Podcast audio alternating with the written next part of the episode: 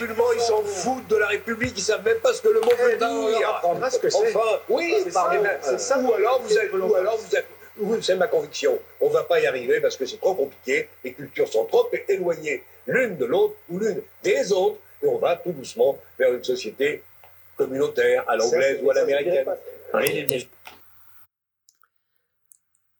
Jean-Claude Dacier fait encore parler de lui. CNews est devenu le nid anti-musulman. Une chaîne qui paye des chroniqueurs comme Jean-Claude Dacier pour insulter les musulmans. Lui, qui a déclaré qu'il ne serait pas un président à la libanaise ou à l'africaine, il vient de récidiver en disant que les musulmans s'en foutent de la République et ne savent même pas ce que ça veut dire. CNews réagit tard en se désolidarisant des propos de Dacier sur les musulmans.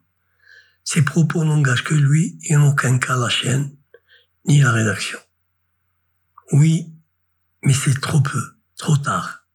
Il fallait le recadrer sur le moment en lui rappelant clairement que ses propos étaient inadmissibles. La chaîne CNews est devenue le porte-voix du courant xénophobe extrémiste et ouvertement anti-musulman en France.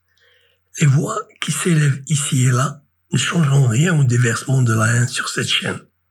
Seul un mouvement associatif de citoyens sur les réseaux sociaux, dans la place publique, pourra empêcher démocratiquement ces news de continuer à permettre à ces haineux d'agir. CNews est financé par un milliardaire qui l'utilise au service d'un projet politique xénophobe. C'est dégueulasse. Pourtant, les utilisateurs, même parmi les musulmans, gonflent l'audimat en regardant TPMP, par exemple.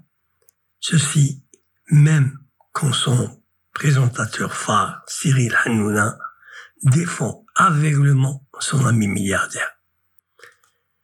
C'est nous, les spectateurs, qui financent cette chaîne par l'audimat. Sommes-nous conscients que nous alimentons la haine en regardant les programmes de CNews Boycotter au lieu de faire prolonger le buzz? Cette chaîne CNews ne vit que grâce au buzz.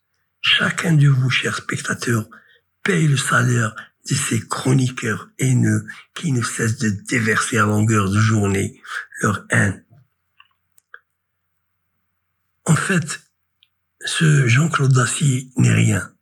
Si vous quittez la chaîne, si vous boycottez ces news, il s'en ira. C'est tout dans ce podcast. Je vous dis salam alaikum, au revoir et au prochain podcast.